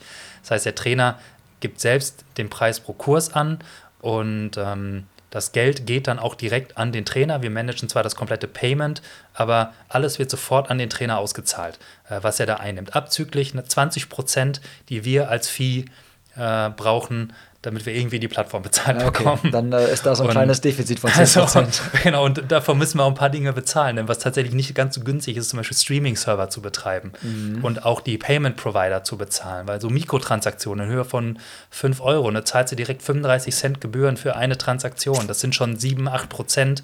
Ähm, Kenne ich. Von unserer 20 Ist bei mir bei PayPal Marge. das gleiche. Ja. Wenn jemand mit PayPal zahlt, gehen halt irgendwie 25, 35 Cent plus nochmal irgendwie 0,25 ja. Cent weg. So, und das heißt, eigentlich haben wir eh nur eine super kleine Marge an den Sachen. Und wenn dann Apple kommt und sagt, ja, wir wollen aber 30 Prozent von diesen 5 Euro haben, denke ich mir, ja, klasse, sorry, funktioniert leider nicht. Mhm. Und jetzt, gestern, äh, Gerichtsurteil ist noch nicht durch, aber wenn es so kommen sollte, dann ist ab Ende des Jahres es so, dass Apple auch andere Zahlungsmethoden erlauben muss in ihren Apps. Und dann ist es, dann sind wir wieder da dann im Spiel. Mal an. Dann könnten wir auch wieder eine native App andenken für iOS. Mhm. So kannst du sie dir im Moment gehst auf die Website und du kannst dir die quasi als eine sogenannte Progressive Web App, also du kannst sie dir auch installieren, über dieses zum Homescreen hinzufügen mhm. und dann kannst du die ganz normal benutzen wie eine App. Funktioniert top auch. Ja, aber wir sind nicht im App Store. Im App Store du musst auf die Webseite gehen und kannst sie dir da quasi installieren bei Ja, uns. aber es ist ja auch. Wann wollt ihr denn ähm, an den Start gehen? Also richtig, wann ist jetzt quasi, das ist gerade so Probephase, Beta-Phase war ganz gut. Genau, ja, wir sind jetzt an dem Punkt, ähm, wo wir ein ganz gutes Basis-Feature-Set einfach haben. Ähm, und jetzt suchen wir eigentlich tatsächlich gerade mal die nächsten, sage ich mal, 20, 30 Trainer, die mit uns sozusagen die Marktvalidierung machen. Also die Bock haben, ähm, Mhm. Dabei zu sein dabei zu sein, Stunde ganz so. am Anfang und auch die Möglichkeit zu haben, jetzt viel Feedback da irgendwie reinzugeben. Und sich eine Community aufzubauen auf einer neuen Plattform. Genau, Ne? klar. Was wir natürlich noch nicht bieten können, ist schon eine riesen Teilnehmer-Community auf unserer Seite gerade, was später natürlich mal ein gutes Fund werden könnte. Aber im Moment haben wir die halt natürlich noch nicht, sondern wir müssen jetzt erstmal noch mal rausfinden, funktionieren unsere Annahmen, die wir haben gegenüber dem Markt, sozusagen gegenüber die Entwicklung, die wir da sehen, treffen die zu und können wir mit dem, was wir jetzt gerade gebaut haben, schon die Kernprobleme der Trainer lösen oder müssen wir da noch mal irgendwo ran? Ja. Und da reichen uns gerade einfach noch die, die, sag mal, die Durchschnittswerte, die wir generieren mit unseren drei Trainern, nicht aus, sondern wir brauchen mal ein bisschen mehr Betrieb drauf. Und da sind wir jetzt gerade dabei, auch über, über Fitness-Ausbildungsverbände zu gehen, um so da jetzt erstmal auf dem kleinen Dienstweg Trainer zu finden, die Bock haben, halt da mal was, äh, was zu probieren Was zu und zu probieren. schauen, ob das, äh, ob das für die funktioniert. Also auch, also wenn ihr das jetzt quasi hört und ihr seid Trainer, dann ist ja rein theoretisch, also wir werden, ich werde auf jeden Fall unten den Link reinpacken ne, von, der- von der App. Also einfach mal Jan kontaktieren, falls ihr Super gerne. Trainer seid. Das wäre, äh, glaube ich, ein ganz smarter Weg. Und manchmal ist es ja ganz clever, so wie du es auch bei Shopify beschrieben hast, wenn man am Anfang dabei ist. Ja. Weil wenn dann diese Community wächst und man ist einer der Trainer, der am größten ist, kennt man das ja, ist ja wie überall bei Amazon und Co. Es wird ja wahrscheinlich auch eine Bewertung von Trainern geben. Ja. Und äh, wenn du natürlich dann oben gerankt bist, bist du halt oben gerankt. Ne? Ist wie bei Google-Suche oder sonst irgendwo. Genau, es sind Kann auch noch Themen. Nachteil sein. Genau, mit dem müssen wir uns dann mal so auseinandersetzen. Was macht man überhaupt, wenn man sehr viele Trainer auf der Plattform hat? Wie ermöglicht man es Teilnehmern, die gut zu entdecken, Mhm. äh, ohne auch irgendwie zu sehr, äh, ich weiß nicht, dass Trainer außen vor bleiben oder so. Das wird nochmal eine andere Herausforderung. Im Klar. Moment ist es halt eher so, jeder Trainer hat so seinen eigenen Invite-Link, kann dann Teilnehmer einladen, die sind dann direkt mit dem Trainer connected, Mhm. können dann deren äh, Kursplan sehen und so weiter.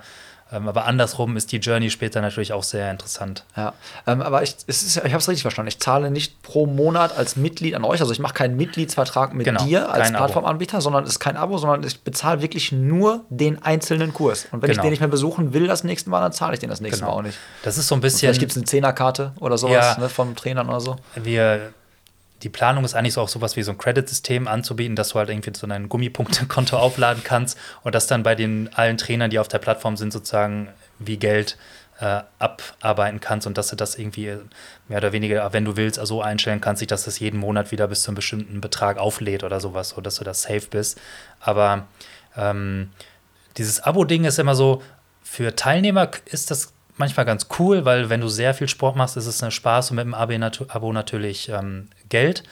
Auf der anderen Seite ist es aber als mit dem Ansatz, den wir haben, dass wir sagen, ja, wir wollen ja die Trainer denen ermöglichen, möglichst gut digital am Markt partizipieren zu können und Geld zu verdienen, auch am Ende des Tages, ähm, steht dem das so, ein, so eine pauschale Abo-Lösung ja im Weg. Weil wenn wir jetzt sagen, von dem Teilnehmer, wir nehmen jetzt, weiß ich nicht, 30 Euro im Monat und sagen, ja, dafür machst du so viele Kurse, wie du willst, wie schütten wir denn dann dieses Geld wie an die Trainer An aus? Trainer und mhm. ähm, der eine Trainer sagt halt, ja, mein Kurs kostet einen Fünfer, der andere vielleicht sagt, ja, meiner kostet aber einen Zehner, dann hast du wieder einen, der sagt, na, meinen mache ich für drei. Ich habe so und so eine Äh, große Community, ich ja. habe so eine, das ist dann super schwierig. Und deswegen haben wir jetzt im Moment das Modell, ähm, dass der Trainer selbst bestimmt, logisch, und das soll auch so bleiben, seine Preise bestimmt und im Moment wird es immer direkt bezahlt. Wir sind jetzt gerade dabei, auch so ein paar Sachen schon zu konzipieren, äh, Trainern vielleicht noch ein bisschen mehr Flexibilität zu geben, dass du zum Beispiel direkt vielleicht so ein ganzes Kurspackage anlegen kannst und sagen kannst, ja, das kannst du halt auch, weiß nicht, für 50 Euro hast du dann so ein ganzes Package mit 10 Kursen bei dem Trainer dann drin, so dass, dass die Wird Trainer sich- mehr Möglichkeiten haben, Deals zu machen. Ja. Genau, das wird sich zeigen. Das Ja. Erstmal müssen wir herausfinden, ob wir von der Grundplattform her die Probleme der Trainer lösen. Payment-Modelle sind dann eher, eher Kinderkacke. Ähm, steckst du da alleine hinter oder gibt es schon irgendwie, weil ich meine, das. Ich habe ja beruflich ab und, äh, Mhm. auch ein äh, bisschen was mit Existenzgründung und Wirtschaftsförderung und so zu tun und ich stelle mir das, was du gerade beschreibst, schon sehr kostenintensiv, also nicht nur Zeit, Programmierung und so, sondern auch sehr kostenintensiv vor. Ähm, hast du da, oder bist du offen für Investoren oder, oder hast du schon welche im Hintergrund irgendwie, die so, die so ein bisschen supporten als stille Teilhaber oder auch so richtig mitmischen? Ja. Also bisher ist es so gelaufen, die komplette Plattformentwicklung hat mehr oder weniger ich gemacht aktuell. Das kommt mir bekannt vor. so von so Ja. paar, vor ein paar Jahren, so, wo du Ja. ja. errichtet hast, angefangen einfach mal, ne? Ich habe eine Menge gelernt, auf jeden Fall auch selbst in dieser Zeit, aber das ist natürlich äh, kein Modell, um eine Firma zu betreiben. So, ich, ich weiß halt, ich bin ganz gut in diesem Prototyping. Ich kann auch relativ technisch komplexe Dinge mal dahinstellen, darf es aber keinem echten Softwareentwickler zeigen, der schlägt mir direkt eine Bratpfanne über den Kopf. aber es ist auch jetzt kein kompletter Murks, was ich da mache. Das ist schon, ist schon okay. Aber ich kann in diesem Bereich halt relativ viel, aber halt eher so auf 80% Level. So, das heißt, das, was jetzt gerade da ist, vor allem die Plattform an sich, habe ich äh, selber gebaut, bis auf ein paar Komponenten, wo ich äh, frei so ein bisschen was an ein paar Leute bezahlt habe, äh, die was zugearbeitet haben. Ähm, mittlerweile sind wir jetzt aber, ähm, habe ich noch zwei Mädels dabei, die mich bei der Kommunikation jetzt unterstützen, wo wir so langsam reingehen. Und ähm, eventuell kommt noch ein weiterer Kumpel jetzt dazu, der Sebastian, der äh, da auch Bock hat, da strategisch mitzuwirken. Und es ist aber schon eine echte Hürde, da jetzt irgendwie diese, diesen Punkt zu überschreiten. Ähm, ohne Budget natürlich irgendwie von ich bin alleine und mache das irgendwie mit meiner Zeit hinzu, da sind jetzt noch ein paar Leute mit involviert. Aber eigentlich kann ich den gerade gar nicht, ich, wo soll ich das Geld Außer hernehmen, die Anteile, zu bezahlen? wenn es Ja. in Zukunft geil läuft, du halt Außer dann dabei fiktive bist, Anteile Ne? an irgendwas. Und ähm, klar, ne, ein bisschen Budget ist auch da und das ist so. Mittlerweile habe ich auch ganz ordentlich Kohle da reingesteckt in das. Ding. Ähm, das ist dann auch schnell irgendwie mal fünfstellig, aber ähm, so mein Risiko passt schon. Ähm, trotzdem ist es nicht so einfach, dann diesen den Schritt irgendwie da drüber zu machen. Auch so ein bisschen mit so dieser Unsicherheit, die dann immer so mitkommt, und ja, funktioniert das am Ende wirklich? Ist das, baust du dir irgendwie ein Luftschloss oder äh, ist da was dran? Ähm, aber wenn wir jetzt diesen, es schaffen, diesen Schritt zu nehmen und die, mal die nächsten paar Trainer zu finden und feststellen, ja, wir lösen da ein Problem am Markt mit, mit der Plattform, äh, dann werden wir Geld brauchen. So, das, da brauchen wir irgendwie zumindest mal ein Fünf-Mann-Team, sage ich mal, was mal zwei Jahre arbeiten kann. So, wenn man jetzt weiß, was, was irgendwie mal ein Softwareentwickler kostet und so, da ähm, redet man schon über ein paar Euro mal für die nächsten zwei Jahre. Ich brauche jetzt keine, weiß ich, wir brauchen jetzt keine 20 Millionen, Ja. aber eigentlich nur Geld, um Aber ein Team zu bezahlen. Ja, genau. So eine wäre nicht schlecht, weil einfach mal Geld, um ein Team für zwei Jahre zu bezahlen. Ne? Ja. Ähm, so, das reicht nicht zum Reichwerden, äh, weil das, das Geld ist dann ja auch schnell weg in Gehältern und in ein bisschen Marketingmaßnahmen und hast du nicht gesehen und Weiterentwicklung. Ähm, aber ja, das, also ohne das wird es dann auch nicht gehen. Ne? Ja, das Der Punkt ich. wird kommen. Das glaube ich. Vielleicht wird man dich ja mal äh, demnächst äh, bei dieser Höhle sehen, da wo Ja, diese Löwen nicht. sitzen. Ich glaube glaub nicht. Ich glaub nicht. Die werden sich bestimmt bald bei dir melden. Warte ab. Ja. Warte ab. Äh, Das ist ja das Ding, ne? Die, äh, die Leute, die da sind, das ist ja, das ist ja so äh, wirklich Early Stage ist das ja nicht. Ne? Meistens ist das ja eher so ein Marketing-Tool mittlerweile, Ja. so, wo die hingehen und sagen, okay, wir müssen dann schon einen riesen Stock aufbauen von unseren Produkten, weil wenn wir wissen, wir sind da im Fernsehen, dann wird das irgendwie einmal ausverkauft und wenn wir Glück haben, kommt vielleicht noch ein Deal irgendwie mit bei rum. Aber so viele Deals kommen da ja am Ende des Tages wirklich nicht, Ja. nicht bei rum. Ne? Das ist ganz witzig. Ich hatte mal mit äh, zwei Jungs gesprochen, die auch da waren. Und die wurden angesprochen, ob Hm. die in die Show wollen. Die haben sich nicht drauf beworben, sondern die wurden aktiv angesprochen, ey, kommt doch in unsere Show, wir haben euer Produkt irgendwie bei Instagram oder so gesehen. Also deswegen ist wieder TV auch vielleicht nicht alles glauben, was Ja. man sieht, beziehungsweise immer ein bisschen hinterfragen. Ähm, ich würde sagen, wir machen Deckel drauf. Ähm, auf mich wartet gleich dieses wunderschöne Stück Kuchen mit der Family. Ähm, auf mich wartet ein Stück Kuchen und auf dich noch ein Shirt. Guck Boah. Das, äh, der Sebastian, meine Nachbarn aus dem, äh, vom Clubhouse, die haben nämlich gestern das äh, Clubhouse-Shirt gedruckt. Das ist das gleiche, was ich anhabe, so ein Skater-Shirt mit dem Clubhouse-Logo und äh, natürlich immer Dopio, dem äh, Slogan.